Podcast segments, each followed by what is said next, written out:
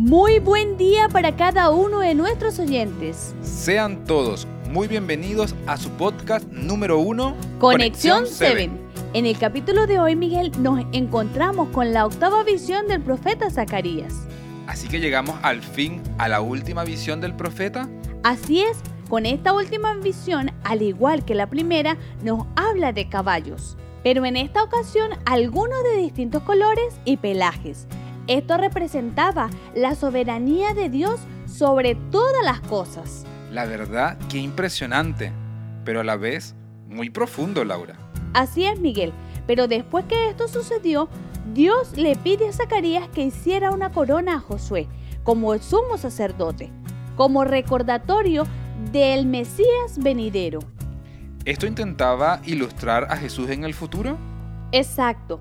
Acá era un simbolismo de Jesús, el gran príncipe que vendría. Pero después de su muerte tomaría el lugar de sumo sacerdote en el santuario celestial. ¿Y qué trataba de enseñar todo esto? La enseñanza la encontramos en el último versículo.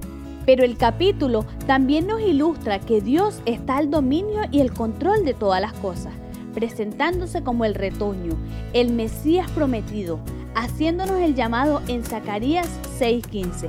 Te pido que por favor lo leas, Miguel. Claro que sí. Dice lo siguiente. Si ustedes se esmeraran en obedecer al Señor su Dios, los que están lejos vendrán para ayudar en la reconstrucción del templo del Señor. Así sabrán que el Señor Todopoderoso me ha enviado a ustedes. Este versículo nos expresa algo muy importante y es que si ellos se esmeraban a obedecer, la reconstrucción del templo sería posible. ¡Wow! Entonces el énfasis de hoy es la obediencia.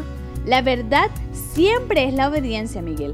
La confirmación de la reconstrucción del templo era el cumplimiento de que Dios sí había enviado al profeta Zacarías. Pero para esto se debía obedecer, es decir, hacer los cambios antes. Entonces la pregunta es, ¿cuán dispuestos estamos a obedecer? Eso es correcto, Miguel. La pregunta que debemos hacernos es cuán dispuestos estamos a obedecer lo que Dios nos ordena. El Señor está dispuesto a reconstruir nuestras vidas, pero solo depende de nosotros si queremos o no. Con esta pregunta en mente nos gustaría invitarlos a orar. Amado Padre Celestial, hoy queremos pedirte Señor que nos ayudes a obedecer tu palabra, pero también queremos que tú reconstruyas nuestra vida Señor. Ayúdanos a ser cada día más semejantes a ti y que en todo momento te obedezcamos, te busquemos y te adoremos como tú lo mereces. En Jesús, amén. Amén. Querido oyente, Dios quiere reconstruir tu vida. Deja que Él lo haga, pero primero debes obedecer. Te invitamos para el día de mañana a un nuevo podcast de Conexión 7. Dios te bendiga.